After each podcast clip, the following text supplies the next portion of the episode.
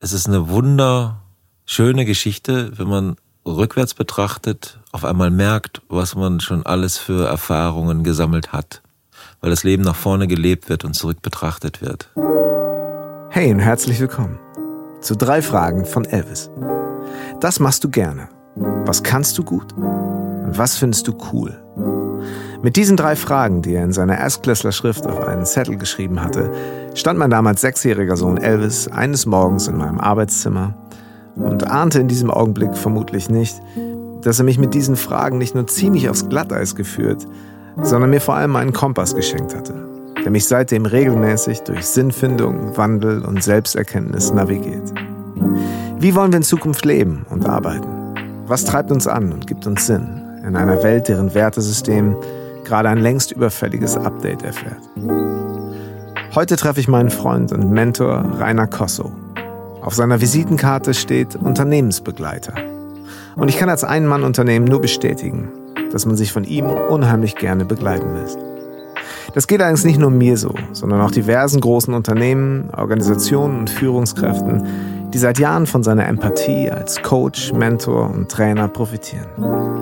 Rainer macht Lust auf Veränderung und motiviert so herrlich besonnen. Ganz ohne Luftballons, Konfetti und Show-Effekte. Ich bin gespannt auf seine Antworten zu den drei Fragen von Elvis. Hallo lieber Rainer. Hallo Jan. Ich freue mich, dass du da bist. Ja, ich freue mich auch. In diesem kleinen Podcast. Drei Fragen von Elvis. Du bist der Erste, dem ich davon erzählt habe, dass ich das vorhatte. Und so mehr freue ich mich, dass ich mich mit dir unterhalten darf, was ich sowieso sehr gerne mache. Aber ich möchte eigentlich starten, möchte ich mit einer anderen Frage. Okay. Eine Frage, die ich von dir kenne, die ich aus deinen Seminaren kenne, denn ich auch schon mal teilnehmen durfte und auch hospitieren durfte. Die Frage, die du immer in Seminaren als erster an Teilnehmer und Gruppen stellst, wer bin ich und warum bin ich hier? Ja, spannend. Wer bin ich? Also ich würde mich so ein bisschen als Forscher bezeichnen vielleicht. Als Forscher nach dem, wie das Leben so funktioniert und äh, für mich funktioniert. Wohl wissend, dass es für andere vielleicht ganz anders funktioniert. Ja, so das, ich glaube, das bin ich. Ich bin so ein Forscher. Äh, in dem Bewusstsein, dass ich es wohl nie ganz erfassen werde, sondern Ah, ja. immer nur so ein kleines homöopathisches Etwas Mhm. erfassen werde. Und ich freue mich immer riesig, wenn es eine neue Erkenntnis gibt. Ja, so, so, so was bin ich, so jemand bin ich irgendwie, ja. Eine neue Erkenntnis als Etappe? Ich meine, so ein Forscher forscht doch eigentlich sein Leben lang, oder? Ja, ja, ja, ist auch. Ja, es war nicht immer so. Früher war es halt so, dass ich dann dachte, so jetzt habe ich was erreicht und jetzt habe ich das erreicht und äh, ich komme ja auch noch aus einer Generation, wo es halt wichtig ist, bestimmte materielle Dinge zu erreichen und äh, das genieße ich auch, die erreicht zu haben. Und ähm, also jetzt geht's eher darum zu erkennen, was gibt es noch für neue Erkenntnisse, die mein Weltbild vielleicht noch verändern und noch, noch runder, noch besser machen oder ähm, vielleicht habe ich einfach geglaubt, etwas ist ganz normal, in Wirklichkeit ist es nur für mich normal Ah ja. und für alle anderen gar nicht und so. Also so freundliche Fragezeichen im Leben zu haben, die so winken, so, so ein Bild und die mich dann reizen, diesen Weg weiterzugehen, so Ja. von Weichenstellung zu Weichenstellung. Ja. So einer bin ich, glaube ich, ja.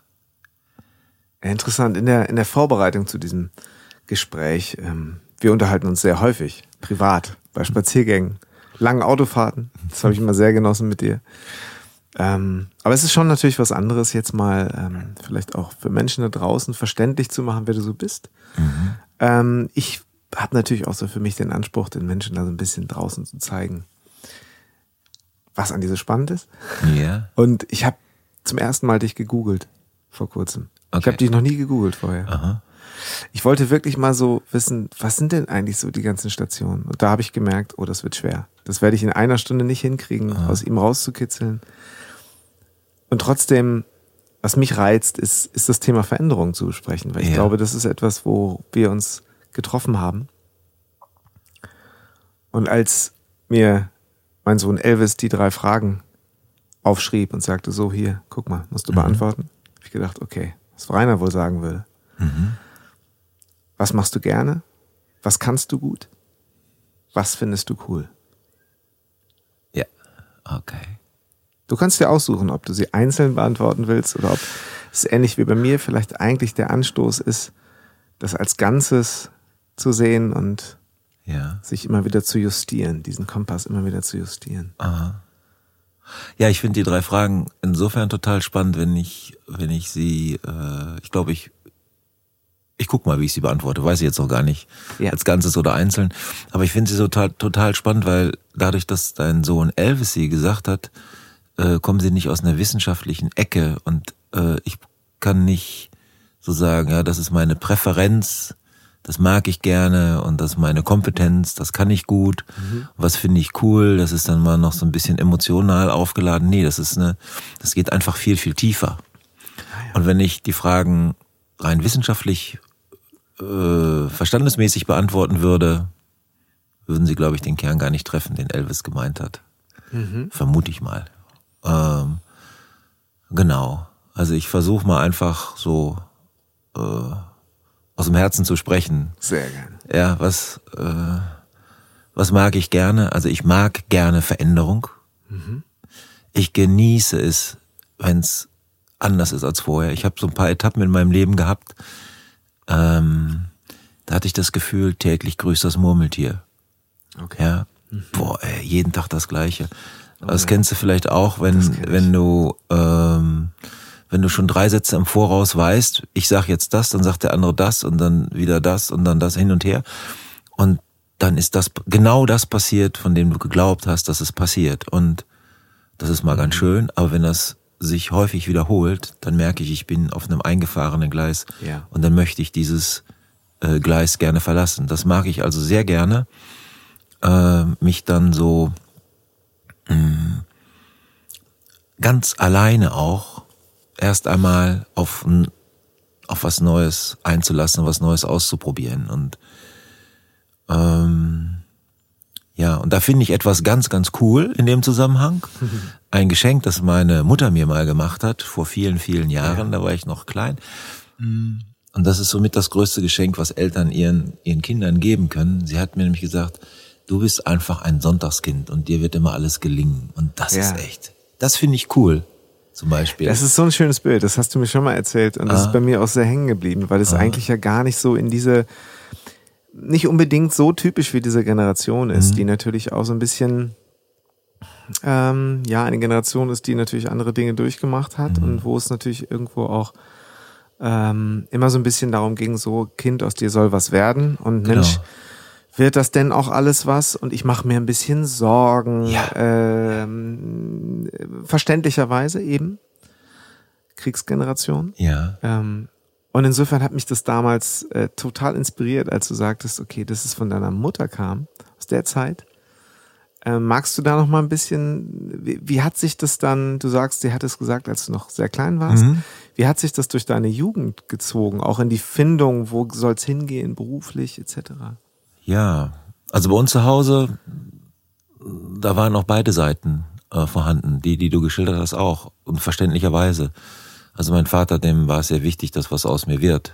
Und meine Mutter, der wäre auch sehr wichtig, dass was aus mir wird. Aber die hatten äh, zwei unterschiedliche Aspekte. Nicht nur einen erfolgreichen Geschäftsmann oder erfolgreichen Lehrer oder irgendetwas, sondern eben auch glücklich sein zu, im Leben. Das war so Ja, schön. die Intention von beiden, äh, glaube ich. Und beide hatten unterschiedliche Vorstellungen. Das, ähm, was mich total geprägt hat, war, äh, dass ich Dinge alleine machen wollte, ausprobieren wollte und dass meine Eltern mir diesen Freiraum gegeben haben. Und das Oh ja. erste war, dass ich mit zehn Jahren alleine nach Berlin gereist bin. Und zwar haben die mich zum Bahnhof gebracht, dann bin ich in den Zug gestiegen nach Warendorf, dort bin ich umgestiegen in einen Zug nach Bielefeld, Bielefeld nach Hannover, in Hannover mit dem Bus zum Flughafen, Wow. Langenfeld und dann ähm, von Langenfeld aus nach Tempelhof geflogen. Und die Rückfahrt, genauso habe ich meine Patentante besucht halt in Berlin-Dato. Und ich war zehn Jahre alt und ich durfte alleine diese Reise machen. Also wenn ich mir heute Zehnjährige angucke Mhm. äh, oder meine Enkelkinder oder so, äh, mit zehn Jahren alleine nach Berlin reisen, das wäre gar nicht drin. Und das war damals eine Expedition, für mich ein Abenteuer, mhm. äh, was ich total genossen habe. Und das ging auch immer so weiter. Ich wollte gerne Dinge tun, ja, so ein bisschen das Bild wie, kenn, kennst du vielleicht auch so, der Schnee ist gefallen ja. im Winter ja. und es ist noch keiner auf der Fläche gewesen. Oh. Hm. Ja, da wollte ich dann gerne draufgehen. So dieses Gefühl, mh, dass es ganz neu ist oder der Erste zu sein, der irgendwas ausprobiert oder so. Das fand ich immer sehr faszinierend. Und da hat mir meine Mutter halt viel Mut gemacht, dass es mir dann auch gelingt. Ne? Mhm. Ne? War das deine Idee zu sagen, okay, weil du das eben wusstest, dass dich das reizt, äh, lass mich doch mal allein nach Berlin ja, fahren? Oder ja. war es dann? Nee, nee, okay. das wollte ich unbedingt. Mhm. Das, das heißt sogar die Idee, äh, diese, diesen Trip ja. so zu machen, kam von dir. Ähm, und deine Eltern haben ja, das, das fand Vertrauen ich großartig. Gehabt, dass das schon alles gut Boah, geht. das fand ich großartig. Ne? Wir reden von, dürfen wir das, dürfen wir dein wirkliches Alter sagen? Ja, ich bin, bin, bin 1956 geboren, also es war 1966 ja. war das, okay. ja, genau. Ja. ja. Wahnsinn. Ja, genau. Also das war toll. Und das hat mich auch geprägt und mir, äh, ja, das fand ich auch cool. Mhm. Ja, um auf Elvis zurückzukommen. Das fand ich auch cool, dass ich mein Ding machen konnte mhm. und dass meine Eltern gesagt haben, mach doch mal. Ne? Und ja, und durch diese Sicherheit hat sich das auch stärker entwickelt. Also ich glaube, ich kann mittlerweile sehr gut, weil sich das immer wiederholt hat, mhm. neue Dinge auch auszuprobieren. Ich kann sehr gut wenn viele Leute nicht wissen, wie sie eine Sache anpacken sollen, ja. kann ich mir eine Situation angucken und sage, das würde ich jetzt mal so anpacken. Mhm. Und dann ist das der Anpack, den viele Leute suchen. Und dann, äh, wenn man da einmal angefasst hat, dann entwickelt sich der Rest daraus. Aber ich habe den Mut, an einer Stelle anzupacken. Und das ist, ja, das ist, glaube ich, etwas, was ich sehr gerne mache mhm. und was ich auch gut kann. Mhm ja, Mut, schönes Wort, großes Wort. Mhm. Vertrauen. Vertrauen, dass das schon irgendwie klappen wird. Ja. Das ist was, was ich mir für mich häufiger gewünscht hätte. Ah, ja. Und ich weiß nicht, ähm, das ist bei mir nicht unbedingt so verankert. Ich habe immer eher Zweifel und denke mhm. mir, okay, und was, wenn es nicht klappt? Ähm, ja. Also Thema Scheitern. Ja. Ähm, du hast Firmen aufgebaut, du hast als Projektmanager gearbeitet, du hast ähm, international gearbeitet, du hast auch ganz ordentliche Trophäen nach Hause gebracht. Ja. Jetzt mal so, also das äh, denke ich. Ja. Ähm, am Stammtisch konnte man da schon auf jeden Fall was erzählen in den letzten, äh, in den letzten 40 Jahren. Ja. Ähm, was war dein Antrieb? Also jetzt mal, du sagtest, das neue Terrain, ja. Mhm. Ähm, Ging es dir darum, dieses neue Terrain zu entdecken oder auf diesem neuen Terrain dann auch, jetzt beruflich weitergesprochen, auch Erfolg zu haben? Ja, mich hat in der Regel die Herausforderung gereizt und ich habe eine ziemlich gute Einschätzung, wenn ich mich für eine Sache interessiere, kann ich in der Zukunft sehen, dass sie erfolgreich wird. Mhm. Das ist, kann ich einfach erkennen. Das kann ich ein paar Jahre im Voraus sehen, egal was so passiert. Ich ja. glaube das dann einfach und dann, mhm. dann stellen sich die Weichen. Das ist, das ist so und das nicht nur ein Glaube, ich, ich sehe das so. Okay. Einfach, dass es erfolgreich ist. Auf dem Weg dahin ist es teilweise echt gigantisch schwierig. Ja. Und ähm, die Erfolge, die sich eingestellt haben, basieren auch teilweise auf sehr, sehr schwierigen Zeiten. Ja, mhm. also als Unternehmer, wo ich teilweise nicht wusste, wo, wie ich jetzt die nächsten Wochen äh, das Geld für meine Mannschaft zusammenkratzen soll. Mhm. Und selber das geringste Gehalt bekommen habe von ja. allen. Wo letztendlich aber immer das Miteinander reden und die Offenheit, den anderen zu sagen, wie es gerade steht mit uns und mhm. dem Unternehmen, dazu beigetragen hat, dass alle gesagt haben, ja, dann stehen wir auch in dieser schwierigen Zeit zu dir und zum Unternehmen und wir sind dann auch gemeinsam durch die schwierige Zeit durchgegangen. Also das Thema offene Kommunikation, mhm. Dinge nicht dramatisieren und aufbauschen, äh, sondern zu sagen, wie sie sind und auch mal richtig am Boden zu sein, das kenne ich mhm. auch, mhm. sowohl wirtschaftlich als auch gesundheitlich, ja. als auch psychisch. Äh, all diese Dinge sind mir wohl bekannt. Ähm, und ja, das war auch jeweils vielleicht so, eine, so ein unbetretenes Terrain. Ich hatte dann vorher noch keine negativen Erfahrungen auf dem oder dem Gebiet gemacht. Mhm. es hat mich jetzt nicht besonders gereizt, sie zu machen, aber mhm. anscheinend steckt es so in meinem Leben drin, dass ich diese Erfahrungen dann doch auch noch alle gemacht habe. Ja. Und die jetzt im Nachhinein betrachtet, äh, führen sie so irgendwie zur Abrundung ja. äh, des gesamten Lebens, weil es einfach dazugehört. Ne? Mhm. Und ich finde, dass diese Sachen auch erzählt gehören und nicht nur die Erfolge, sondern auch die Misserfolge, aus denen man lernen kann, äh, allgemein wird ja gesagt, das sind so Erfahrungen dann, ja. Nur wenn man mhm. drinsteckt in der negativen Erfahrung, ist halt Kann man, echt, ist ja. bescheuert, ist echt mega bescheuert. Könnte man ja. ganz gut auf diese mhm. Erfahrung, die von außen dass du, Erfahrung ist die Summe der Misserfolge, sagte mein Vater immer. Und ich habe ja. diesen Satz so oft zitiert und ich finde ihn auch gut. Ja. Habe aber in den Phasen der Misserfolge gedacht, ah. ich könnte jetzt unglaublich gut auf diese Erfahrung verzichten. Ja, Im Moment, ja, genau. ähm, auf die Gefahr hin, dass wir natürlich darüber Abend- und Wochenfüllen sprechen können. Mhm. Definition von Erfolg heute, damals und Aha. auf dem Weg, in der Veränderung. Verändert sich das ständig? Hat sich das verändert? Ähm, wie ist das bei dir? Wir versuchen ja. das, wir versuchen das jetzt mal einzugrenzen. Ich weiß, dass es ein Thema ist, über das können wir. Ja, hat sich verändert. Also ähm, es war irgendwann mal so, war für mich der Erfolg, dass ich mein Abi schaffe. Das war nicht sicher. Ja. Äh, das war dann großer Erfolg. Mhm. Dann war es ein Erfolg, dass ich mich, dass ich wusste, was ich denn jetzt als nächstes als Ausbildung äh, mache, welches Studium ich ergreife oder welche andere Ausbildung. Ja. Dann war das gut. Dann bin ich halt Landwirt geworden, habe ich bin ich Diplom, äh, Agraringenieur habe ich dann studiert, ja. ja. Weil der Tierarzt nicht geklappt hat wegen zu schlechten Abis, Noten. oh. Ja, dann war aber ein Erfolg. Ich habe das, hab das halt alles äh, irgendwie geschafft mit dem Abi. Äh, mit dem Abi nicht, mit dem Studium. Mhm. Und ähm, ja, so, und dann war halt Familie und, und, und heiraten und diese Dinge, das war alles, ja. Und ähm, dann war es auch wichtig, wirtschaftlich Erfolg ja. zu haben und auch wert zu sein. Und äh, mhm. als ich dann so viel im Flugzeug unterwegs war und von A nach B gejettet bin, dachte ich so, jetzt hast du es geschafft. Ne? Mhm. Jetzt bist du irgendwie so, mischst du mit. Ne? Ja. Und äh, das ist natürlich Oberquatsch. Ne? Ist mir aber in dem Moment nicht. Ich wollte gerade sagen, damals. Damals äh, war es richtig. War es cool. In der Business, Lufthansa Business Lounge äh, einfach so seinen festen Platz zu haben. Ja, genau. War dann, war mal so eine Zeit, so mhm. zwei, drei Jahre. Ne? Ja. Aber ähm, ähm, heute fliege ich fast überhaupt nicht mehr. Mhm. Also nur ganz, ganz selten und äh, genieße es mit der Bahn zu fahren, auch wenn sie eine Stunde Verspätung hat ähm, oder ich einen Anschluss nicht kriege, weil ich einfach das vorher mit ein, einplane, dass es ja. halt eine Stunde Verspätung gibt und somit bin ich pünktlich. Ähm, also ich, ich sehe es gelassener und ich sehe die Themen, die ich vorher mehr so im materiellen gesehen hatte. Also mhm. ähm, genau, Geld auf dem Konto und ein Haus zu bauen und Familie zu haben, was für mich heute auch immer noch wichtig ist. Also diese Beziehung zu, zu, zu meiner Frau und zu meiner Familie mhm. ist nach wie vor echt ganz, ganz, ganz. Du hast zwei erwachsene oben. Söhne und ja. mittlerweile drei Enkelkinder, genau. wenn ich das ja. so sagen ja. darf. Ja, und das ist für mich äh, ganz wichtig. Schön. Die Beziehung zur Familie und auch zu Freunden, ja.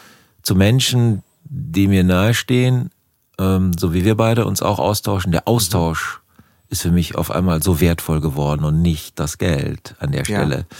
Und das Geld ist aber wichtig, weil sie, weil das Geld mir äh, einen Freiraum ermöglicht. Mhm. Mhm.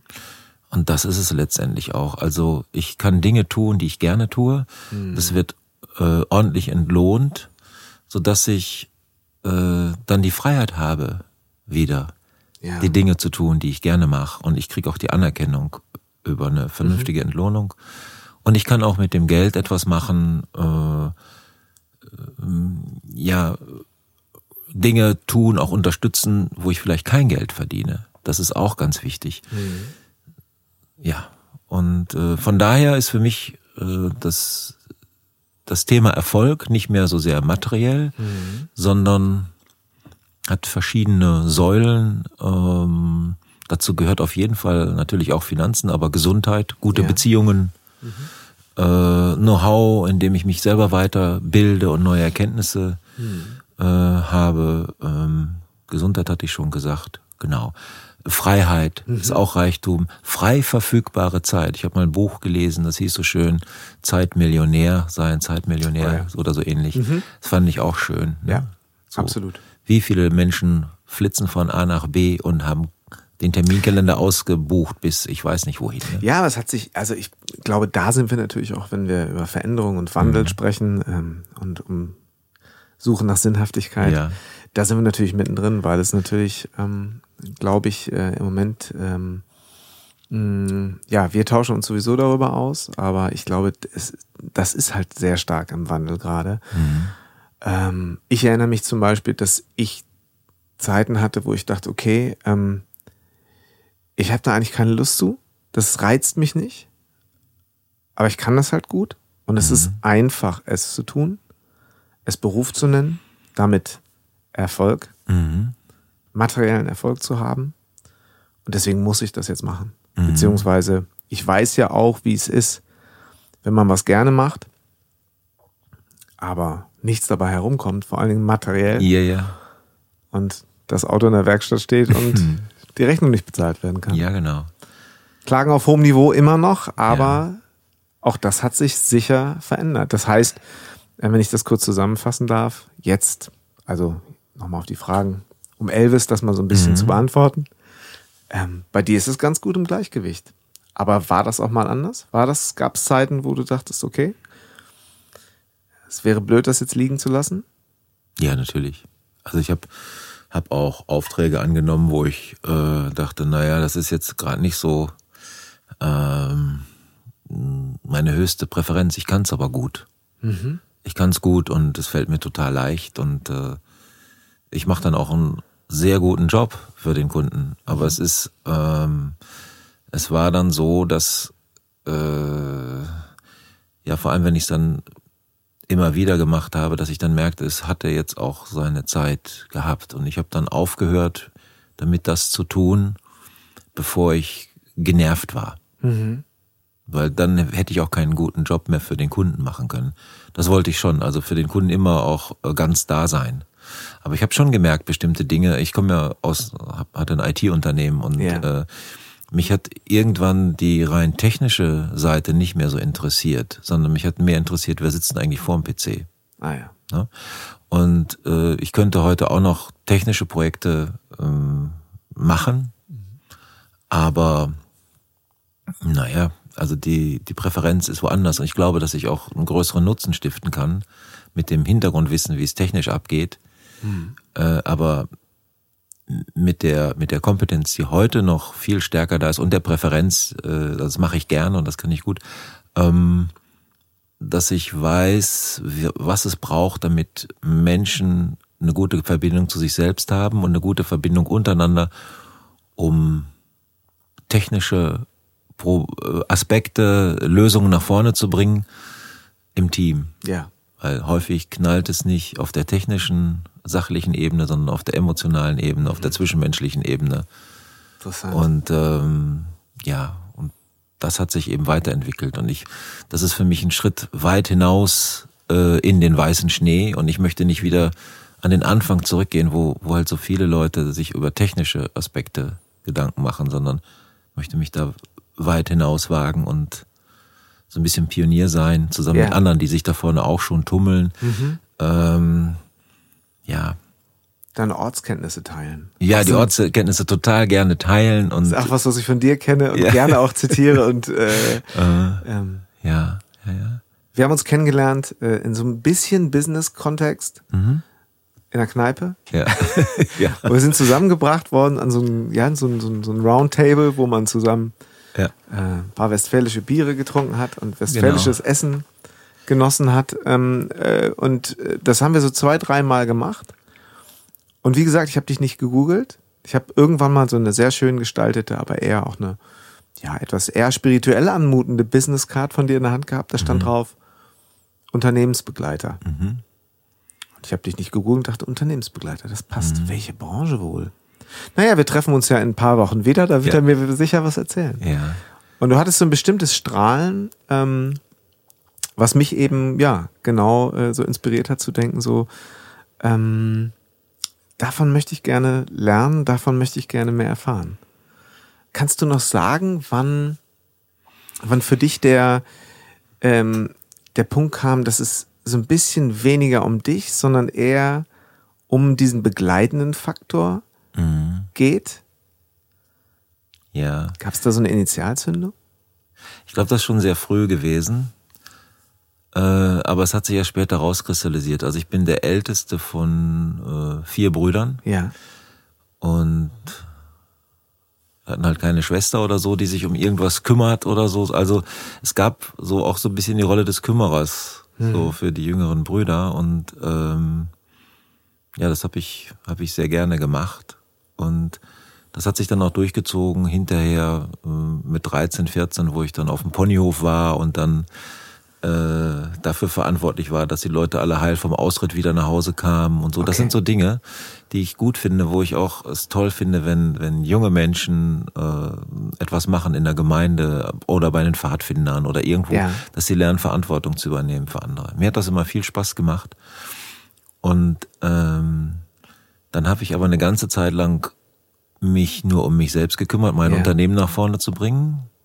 Aber da steckte auch wieder drin die Verantwortung für das Team, was, was ich, was bei mir angestellt war. Also es war schon, nee, das zieht sich schon so ein bisschen durch, muss Ja. ich sagen. Hängt vielleicht auch damit zusammen, ja, schon mit frühester Jugend. Und der Unternehmensbegleiter ist für mich deshalb so wichtig, weil ich sehe Unternehmen wie einen lebendigen Organismus. Ein Unternehmen hat für mich ein Eigenleben. Ah, Ja. Und äh, die Menschen, die da drin arbeiten und die Beziehungen der Menschen untereinander, das ist so wie, wie Nervenbahnen, Ja. sage ich mal. In, in, in, in jedem von uns sind es die Nervenbahnen in dem Unternehmen. Die Kommunikationsstränge zwischen den Beteiligten nach innen und nach außen. Und das finde ich eben total spannend, weil man mit einem Unternehmen ganz tolle Dinge machen kann oder schreckliche Dinge machen kann.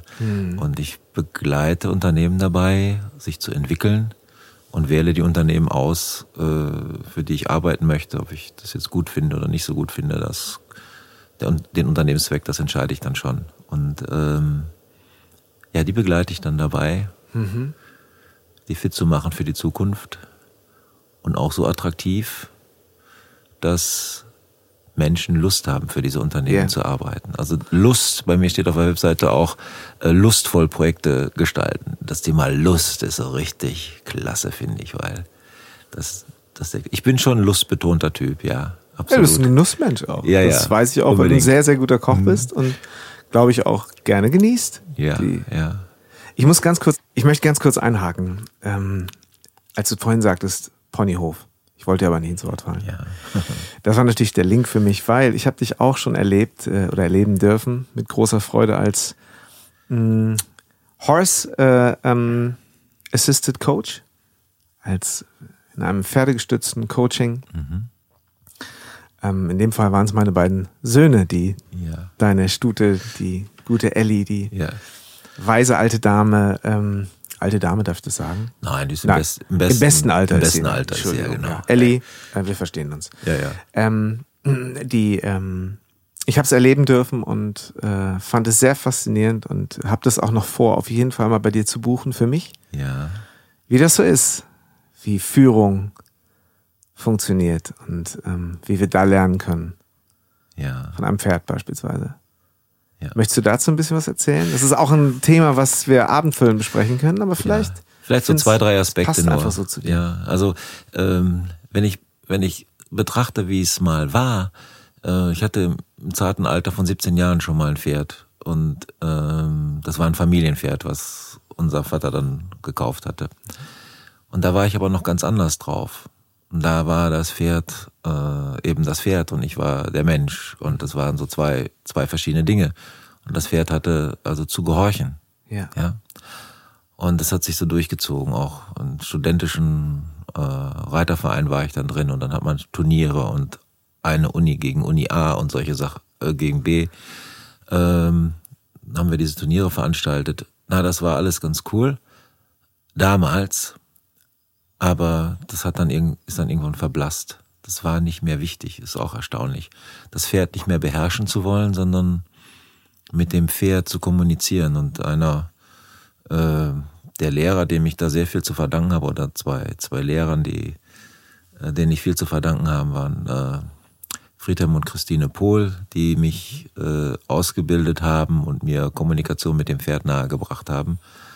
Und wo ich dann äh, durch einen sehr äh, mühsamen Transformationsprozess gegangen bin, um auf einmal zu merken, wie schön das ist, äh, mit dem Pferd zu kommunizieren. Ja. Und dass es vielleicht auch reicht, am Boden zu sein. Wir mussten ein Pferd nicht unbedingt zu reiten, um, mhm.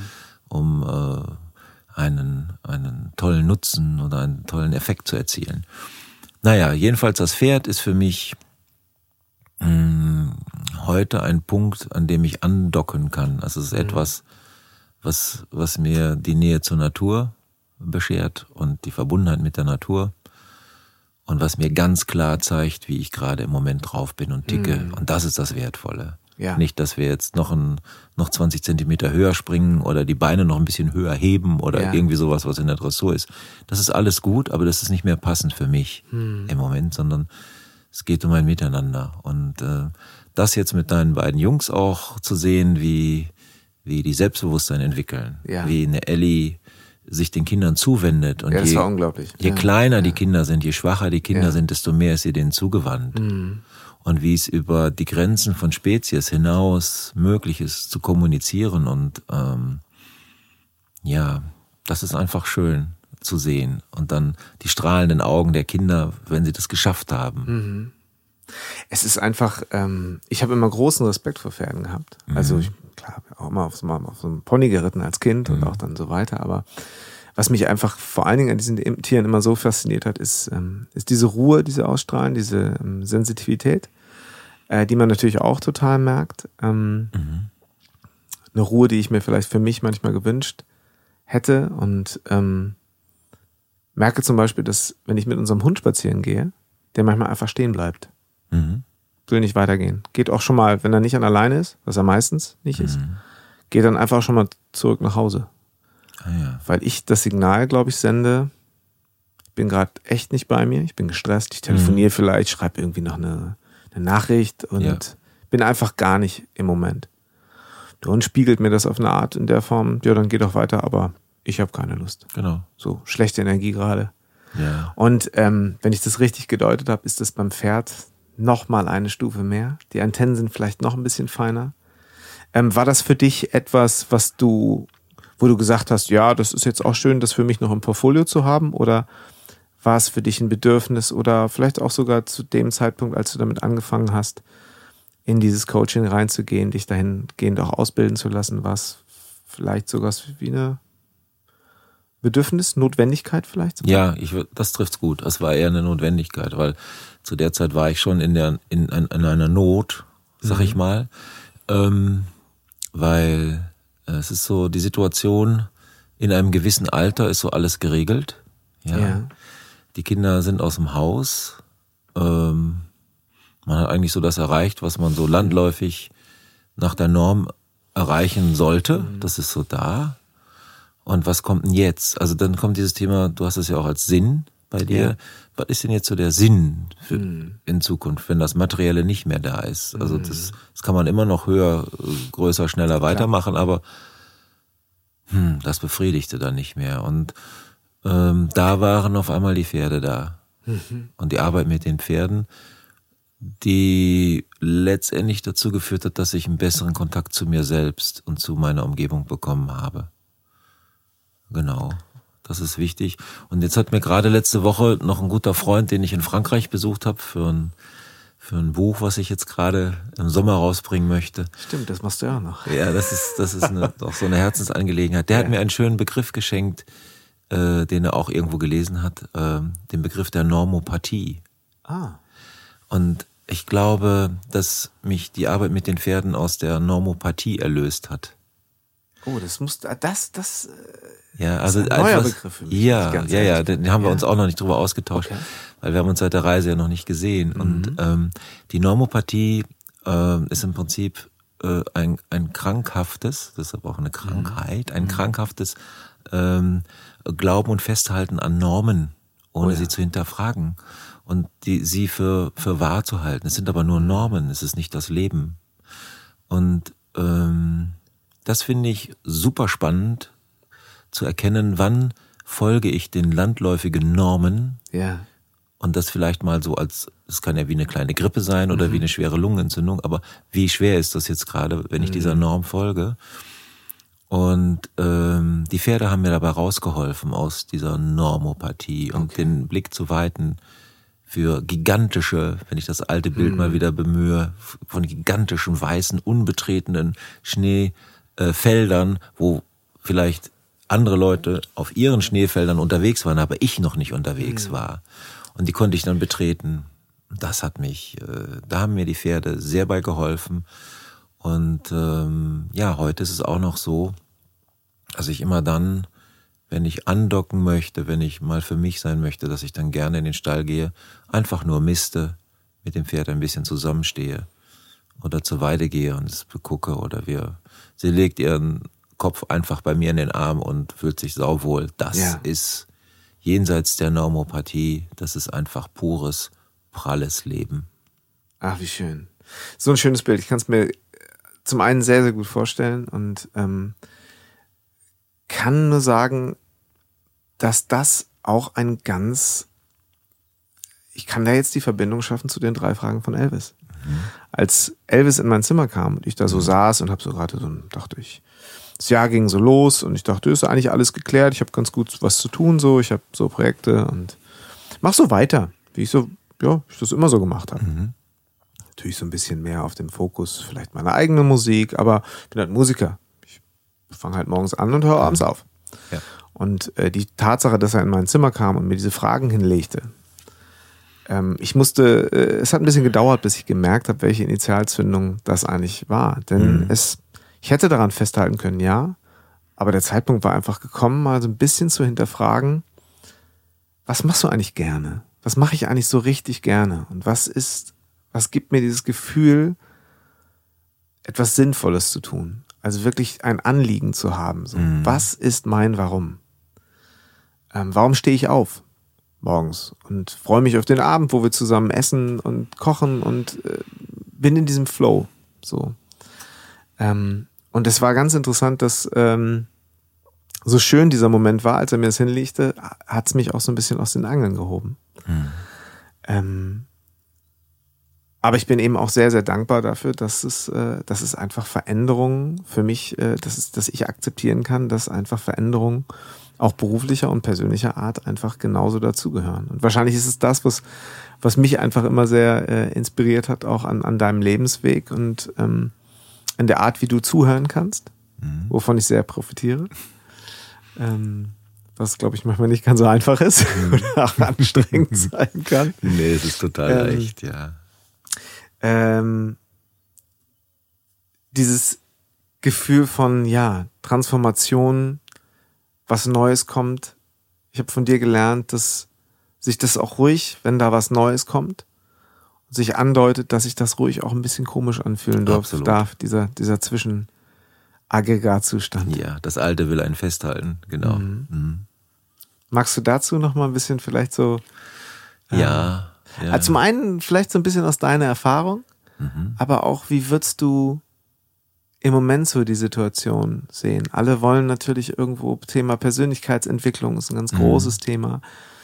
Ähm, jeder will natürlich hinterfragt mehr, warum mache ich die Dinge? Möchte ich, läuft das so weiter? Was Ja. mit meinem Job? Was ist Sicherheit? ja, Erfolg hatten wir vorhin schon. ja. Magst du dazu was sagen? Ja, also wenn ich, wenn ich nochmal den Begriff der Normopathie bemühe, dann ist es so, dass vielleicht immer mehr Menschen erkennen, dass sie äh, lange Zeit normopathisch unterwegs waren. Jetzt ist es wichtig, finde ich, dass man nicht in, einen, in eine neue Norm geht, sondern dass wir uns wirklich, und da sind äh, die drei Fragen von Elvis so wichtig, dass sich jeder persönlich hinterfragt, was ist denn seins? Und dass wir uns, das sind für mich, das wird mir aber jetzt gerade im Gespräch erst klar, das sind drei wichtige Fragen, um aus dieser Normopathie rauszufinden. Ja. Und die sind für jeden anders. Und dass wir an einem Bewusstsein arbeiten oder unseren Beitrag dazu leisten, äh, uns in dieser Vielfalt äh, irgendwie auch toll zu finden und auszutauschen. Sonst wäre es nämlich äh, so eine Art Monokultur. Ja. Und äh, wir brauchen äh, eine menschliche Biodiversität, sag ich mal, ähm, damit wir auch gut überleben können als Menschheit insgesamt. Wir brauchen dieses, dieses Unterschiedliche und jeder muss da seinen Anteil Ja. Leisten. Und mir kommt gerade so eine schöne Geschichte in den Sinn vom Kolibri. Ähm, wenn, wenn die Zeit noch ist, will ich die noch ganz kurz erzählen, Oh ja, ja. Also, also es gibt die, das ist eine, eine, eine Legende aus Südamerika. Äh, es gibt einen Waldbrand im Amazonas und äh, in der Nähe der Küste und alle Tiere äh, äh, hauen ab von dem Feuer und flüchten Richtung Meer und äh, sind schließlich am Strand angekommen, ganz happy und alle, der Jaguar und was es da alles gibt, den, den, der Nasenbär, ich weiß nicht, ob es ihn jetzt am Amazonas gibt und so. Alle sind jedenfalls da, die Affen, alle tummeln sich am Strand und sind äh, total happy, dass sie es noch geschafft haben und hinter ihnen knistert halt der Urwald. Nur der Kolibri, der fliegt zum Meer und nimmt äh, so einen Schnabel voll Wasser, fliegt zurück und wie so ein Löschflugzeug lässt er den Tropfen Wasser äh, fallen. Und die Tiere, wenn er dann zurückkommt, der macht das ohne Unterlass, sagt, du bist eigentlich völlig bescheuert. Was machst du da die ganze Zeit? Das, was du tust, hat überhaupt gar keinen Sinn und gar keinen Einfluss auf das Geschehen im Urwald. Und der Kolibri sagt nur, naja, ich leiste gerade nur meinen Anteil. Und ich glaube, darum geht es, dass wir äh, in dem, wie wir uns verhalten, in dem wir miteinander sind, in dem wir das, was wir tun, in dem wir vielleicht unseren Anteil leisten. Als Kolibri oder als Jaguar oder als weiß der Kuckuck was. Aber indem wir nicht dabei stehen und sagen, wir machen nichts, sondern wir leisten unseren Beitrag. Und das finde ich wichtig, ähm, den anderen in dem Leisten seines Beitrags zu unterstützen oder es zumindest zu verstehen. Erklär mir deinen Anteil, was ist es gerade? Und das finde ich schön. Ich glaube, dass das eine, ein gutes Bild ist, um äh, die Zukunft mh, aktiv in die Hand zu nehmen. Und zwar nicht sich alleine zu fühlen, sondern das mit vielen anderen. Da sagst du was. Ich, ich habe so ein bisschen das Gefühl, beziehungsweise mh, ähm, Gefahr ist das falsche Wort, aber äh, wenn es darum geht zu sagen, okay, wir wollen uns selbst optimieren, Persönlichkeitsentwicklung, wir wollen weiterkommen. Ähm, wir werden natürlich auch ganz schön, äh, es, es wird ganz schön geworben mit den, den Online-Seminaren, wo man mit einfachen Mitteln all das erreichen kann, was man sich immer schon erträumt hat. Geschäftlich, als Mensch, dein volles Potenzial entfalten. Ähm, ich habe das bei mir selber gesehen, wenn sich eine ganze Zeit alles so ein bisschen um mich dreht und sagt, ja, ich möchte mich verändern, ich äh, bin da gerade in so einem Prozess. Ähm, dann habe ich so ein bisschen die Gefahr gesehen, werden wir alle so zu so isolierten Selbstoptimierern, wo so jeder für sich irgendwo, ich habe jetzt für mich da was rausgefunden und ich mache noch ein Seminar und ich mache noch eine Fortbildung und ich mache das, aber ähm, komme ich denn auch so richtig ins Handeln? Ähm, ich lese noch ein Buch. Es gibt so tolle Bücher und so tolle Literatur und so tolle TED-Vorträge und so weiter. Ähm, aber wo komme ich ins Handeln und wo docke ich eben an die Menschen an, wo dann letztendlich erst das wirklich strahlende und blühende Ergebnis entstehen Ja. kann? Ich glaube, das ist, ähm, es ist so, für mich jedenfalls. Ich habe, ähm, als ich angefangen habe, das war so 2005, mich da mit dem Thema Persönlichkeitsentwicklung zu beschäftigen. Ich habe alles gekauft, was mir irgendwer empfohlen hat. Ich habe Seminar Ja. über Seminar besucht, alles. Und das war auch alles richtig. Mhm, absolut. Das war auch alles richtig. Und ich habe heute noch eine Reihe Bücher, die habe ich noch nicht mal ausgepackt. Ja. Diese liegen da jetzt vielleicht schon zehn Jahre. Ähm, mein Bruder Hannes, mit dem ich auch schöne Exkursionen in die Natur mache und so, der, dem habe ich das mal ge- geschildert und der sagte, naja, die wirken trotzdem, die Bücher. Auch wenn Ah, du sie noch okay. nicht ausgepackt hast. Die haben Ja. dich ja mal irgendwann interessiert. Das fand ich auch cool. Ähm, jedenfalls war der Punkt, ähm, der für mich den Unterschied gemacht hat, dass ich vom, äh, vom Input einsammeln gewechselt habe zum mh, ja, Input für andere zu sein. Ja. Sag ich mal so. Nicht Input auszusenden, sondern äh, zu gucken, äh, wer, wer fragt mal nach oder mich auch zu zeigen und zu sagen, auch mutig in einem Seminar vielleicht äh, äh, über mal über Liebe zu sprechen oder so, was man ja eigentlich nicht macht. Was ist ein liebevoller Umgang? macht man ja, das nicht? Ja, das, also wenn ich mir so vorstelle, Leute gehen über den Flur im Unternehmen und äh, sind deprimiert und werden mhm. dann gefragt von, von den Kollegen, wie geht's? Ja, mir geht's gerade so schlecht oder so. Alle haben Mitleid, Mitgefühl, ach du mhm. Armer und so. Ich hatte das auch schon mal und ähnliche mhm. Dinge. Aber wenn einer so über den Flur tanzt und also was hat, hast du denn? Ach, ist mir heute so schön leicht, ist so toll. Die halten ihn alle für bekloppt, ja. Mhm. Ähm, das heißt, ähm, mal zu gucken, was ist denn jetzt hier normal? Mhm. Das ist eine Normopathie, dass es eben schlecht sein darf aber wenn einer so flippig, ohne dass er was geraucht hat, durch den Flur tanzt, ja, warum ist das nicht genauso normal? Ja. Wie das andere. Es gehört doch, sind doch zwei Seiten der gleichen Medaille.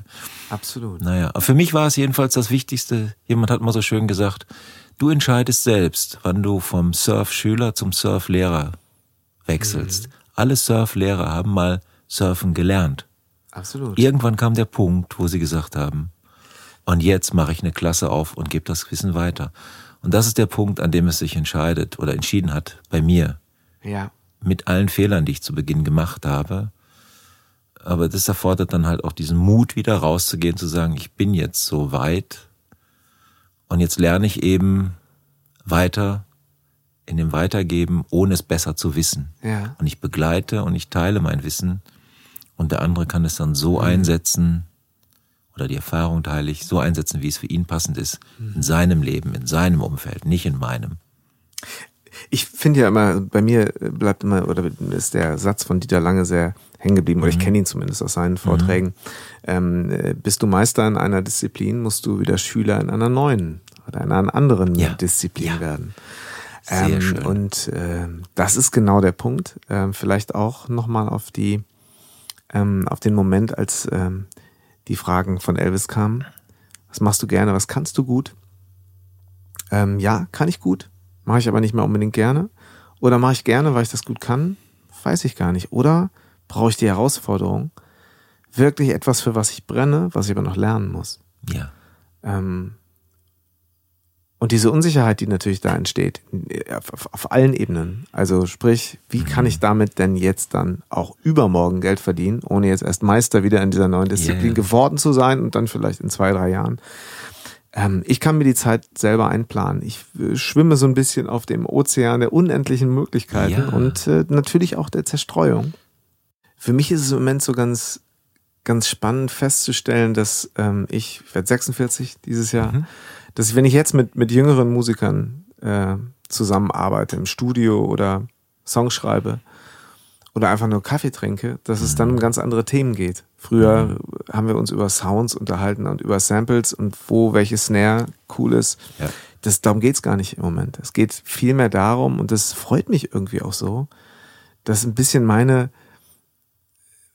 dass ich einen Beitrag dazu leisten darf, dass ähm, Unsicherheiten, die einfach auftauchen, dass ich so ein bisschen beratend in der Richtung tätig sein kann. Ja, mhm. ich weiß jetzt ungefähr, wie sich das anfühlt. Ich war aber auch schon mal. Ja. Ich habe auch schon mal die falschen Verträge unterschrieben. Ja. Oder sie nicht unterschrieben und mich hinterher geärgert. Ich ja. habe äh, große Hoffnung gehabt und bin ähm, emotional tief gefallen, weil alles unglaublich erfolglos wurde, mhm. was ich für mich so das große Ticket sein sollte. Und ich weiß, was es heißt, wenn man morgens nicht ganz genau weiß, so, boah, wo fange ich an? Soll ich überhaupt mhm. anfangen? Habe ich doch schon hundertmal gemacht. Hat hundertmal keinen interessiert. Ja. Und das erste Mal jetzt auch nochmal. Das ist für mich neu und macht so viel Freude. Ähm, kannst du das nachvollziehen? Ja, ja, absolut. Also ähm auch jetzt in meiner Situation? Du ja. kennst mich jetzt auch so ein bisschen? Ja, absolut. Es ist, ähm, es ist eine wunderschöne Geschichte, wenn man rückwärts betrachtet, auf einmal merkt, was man schon alles für Erfahrungen gesammelt hat. Weil das Leben nach vorne gelebt wird und zurück betrachtet wird. Sehr schön. Und ähm, das ist auch etwas in dieser Lebensphase 46, mhm. ähm, wo, ja, wo, wo sich die Dinge jetzt so ein bisschen festigen. Ja. Was ist so der nächste Abschnitt, basierend auf dem, was ich bisher gemacht habe. Ja. Und wo es auch einen Riesenspaß macht, wenn man die, wenn man die Neigung dazu hat. Hat ja nicht mhm. jeder die Neigung, aber wenn man die Neigung dazu hat und äh, das gerne macht und das vielleicht auch cool findet mhm. äh, und das auch kann, äh, dass man dann sagt, okay, ich begebe mich jetzt auf diesen nächsten Schritt in meinem Leben ja. der vorher für mich überhaupt noch gar nicht erkennbar war. Wenn du vielleicht fünf oder zehn Jahre zurückdenkst, war das überhaupt gar nicht erkennbar. Mhm. Du hattest ja nicht nur äh, schlechte Zeiten und wo du nicht wusstest morgens, wofür du aufstehst, du hattest ja auch ganz andere Zeiten. Hatten mhm. wir alle. Ja, mhm. irgendwie so tolle, tolle Zeiten und nicht so tolle Zeiten. Aber du hast das jetzt, jetzt kommt ein neuer Abschnitt. Mhm. Und der fühlt sich noch nicht so ganz fertig geformt an, mhm. weil vielleicht äh, da noch nicht so viel Aktivität ist, aber das Gefühl in einem ist schon so übermächtig. Und ähm, meine Empfehlung ist einfach, äh, folge da deiner Neigung. Mhm. Folge deiner Neigung, absolut. Und du wirst damit absolut erfolgreich sein. In einer Art und Weise, die viel schöner ist, als du sie, sie dir heute in deinen kühnsten Träumen ausmalen kannst. Oder freue ich mich drauf? Ja. Danke. Nein, aber das ist, das ist spannend, dass du es sagst. Ich glaube, mhm. es ist, ähm, es ist ein bisschen dieser Prozess von, ähm, dass man so ein bisschen davon auch weggehen muss, dass man jetzt äh, äh, so ein bisschen vom, vom Schüler zum Lehrer wird. Ja. Ähm, aber das eine ja nicht ohne das andere funktioniert. Also, mhm. dass man weiterhin lernen darf, auch wenn man sein Wissen weitergibt, wenn, er, wenn man Erfahrungen weitergeben mhm. darf. Und man einfach merkt, ähm, das ist, fällt mir jetzt verhältnismäßig leicht, weil da war ich ja schon. Ja. Ähm, darf mir, darf sich das für mich leicht anfühlen? Ja, das weil, ist das Schönste. Und das ist es eben. Das Schönste das, ist, das anzunehmen. Es darf sich leicht anfühlen. Es ja. steht nirgendwo geschrieben und auch wenn es da irgendwo stehen würde, wird es nur geschrieben stehen. Ja. Aber es ist nirgendwo für mich eine akzeptierte Wahrheit, dass sich Erfolg schwer anfühlen muss. Ja. Ja. Nicht im Schweiße meines Angesichts habe ich das gemacht, sondern es gibt Leute, die können das und es darf, es darf leicht sein, es kann auch mal schwer sein, aber es darf Erfolg, äh, darf auch leicht sein mhm. und es darf sich auch leicht anfühlen, weil äh, der Adler kann fliegen und der denkt nicht nach, sondern der breitet die Schwingen aus und dann fliegt er und für ihn ist es ganz, ganz leicht. Für mich mhm. unvorstellbar schwer, aber es darf leicht sein. Schönes Bild. Ja. Also weil ähm, und ich finde, äh, man darf auch weiter, finde ich, dann lernen. Also dieses, dieses Gefühl von, mhm.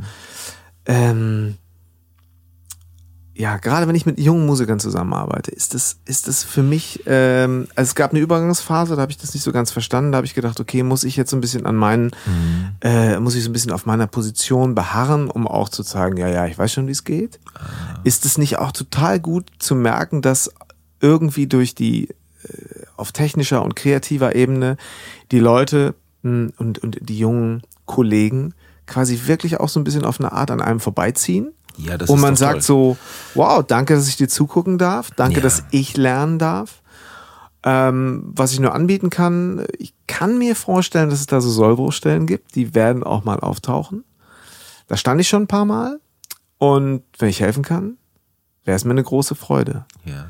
Ähm, damit so ein bisschen in Balance und Frieden und Freude zu sein. Das ist, glaube ich, eine Herausforderung, der ich mich gerne stellen möchte ja. und die immer noch so ein bisschen verwirrend ist, wenn man lange so ein bisschen Einzelkämpfer und ja, ich muss so irgendwie auch gucken, wo ich bleibe, ja. war. Ähm, das wirst du auch kennen, richtig? Ja, also ich, ich äh, danke, danke schön dafür, dass du das so, so ausführlich jetzt schilderst, weil ähm, in dem Moment, wo ich glaube, dass ich weiß, wie es geht, mache ich ein enormes, ein neues Feld der Normopathie auf. Mhm. Und äh, ich habe viel, ich habe viel mehr dieses Bild eines Meisters, der, der übt, der immer übt. Ja. Und das in dem Bewusstsein, das Bild hat mir einer meiner Mentoren, ein wichtiger Mentor von mir, der Karl Gamper, geschenkt, mhm. äh, der sagt, äh, wir sind Meister, die üben. Mhm, mhm, sehr schön. Und in dem Zusammenhang ist es toll, weil das macht den, den Blick wieder weit. Und es öffnet mich für die Belange meiner, meiner Coaches und meiner Mentees, die mhm. ein bestimmtes Anliegen haben. Und ich gehe mittlerweile nicht her und sage, das habe ich und da bin ich schon mal durchgegangen oder so, mhm. sondern ähm, ich, ich finde es gut, groß zu denken und in großen Möglichkeiten zu denken, aber nicht so, ich rede dann nicht so viel drüber, normalerweise. Mhm. Jetzt hier in dem, in dem, äh, in diesem Format ist es ein bisschen anders. Aber Ja. Ähm, es geht darum, rauszukriegen, was der andere denn für eine Frage hat. Mhm. Absolut. Was beschäftigt dich denn gerade? Und das dann abzugleichen mit dem, habe ich vielleicht irgendwie eine Kleinigkeit in meinem Rucksack schon lange drin oder gerade erst vor fünf Minuten gelesen, erfahren, wie auch immer. Und äh, sie, sie könnte jetzt vielleicht sinnvoll sein. Ja. Das heißt, ich schaffe nicht den Kontext, sondern der Mensch, der zu mir kommt, oder das Unternehmen, was zu mir kommt, hat ein Anliegen. Und mich auf das Anliegen einzulassen und auch zu gucken, was steckt hinter dem Anliegen, welche Interessen sind hinter den Interessen, was ist dahinter verborgen, wo, wo wird die Weiche wirklich gestellt? Ist das, wir wollen mehr Zufriedenheit oder ich will erfolgreicher sein als Musiker? Ist es das? Will er seine Technik verbessern? Will er oder sie mit sich selbst besser ins Reine kommen? Warum sind so viele superschöne Menschen äh, so unzufrieden mit ihrem Äußeren? Ja, wo alle anderen sagen, da hätte ich ja mal gerne eine Scheibe von. Ne? Großes Thema im Showgeschäft. Ganz Großes genau. Thema. Und äh, wenn du das kennst und da kommt jemand zu dir und hat ein Anliegen, Mhm. dann hinzugehen. Aber nicht, das ist so meine Philosophie, nicht zu meinen, der andere hätte ja das Anliegen, weil ich das auch hatte. Das, den Absolut. Weg gehe ich nicht. Und Das, das, ist gut, dass du das sagst. Also, mhm. mehr, mehr die Ohren aufzumachen, mehr auf Empfang.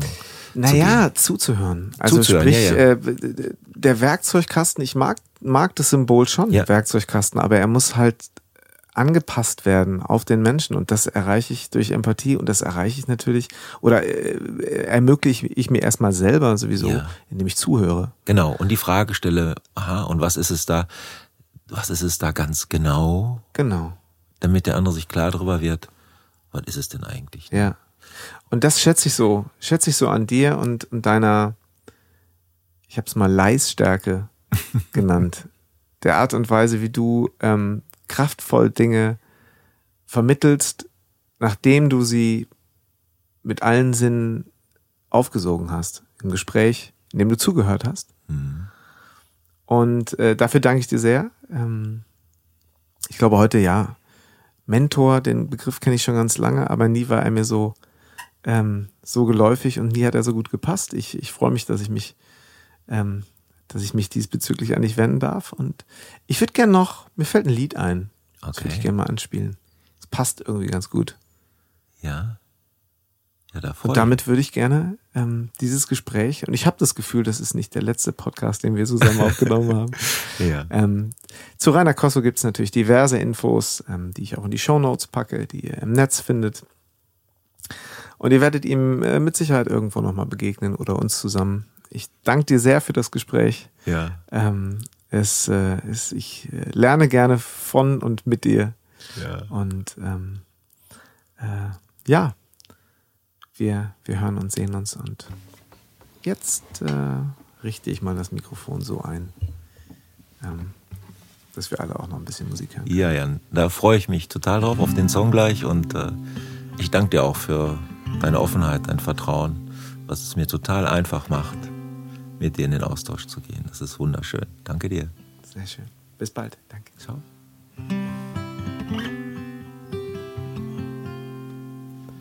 Looking through the photographs and dealing with the old regrets again. Again. Running across the battlefields, distracted by the melodies of us. Wishing I could go back, but I find it hard to forget what's past is past. And always taking chances, but I never took for granted what we had. We had. We are, we are. And still we are, we are. We're searching, waiting for something missing. We're changing skins, but still we are who we are. Be met your demons. Don't feel what you're feeling, what you are. And trust if you feel it. Live like you mean it. and you'll find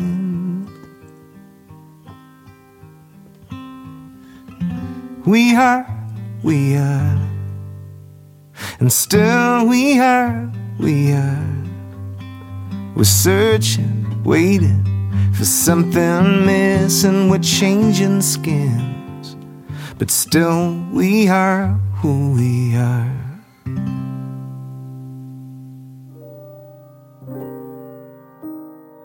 Ja, das war's schon wieder. Drei Fragen von Elvis. Heute mit Rainer Kosso. Ich habe das Gespräch sehr genossen und ähm, wir tauschen uns häufiger mal aus. Vielleicht hat man das auch gehört hier und da.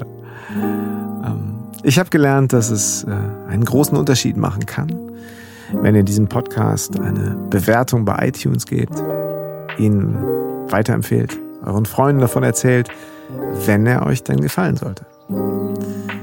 Ansonsten, ja, alle Infos in den Show Notes.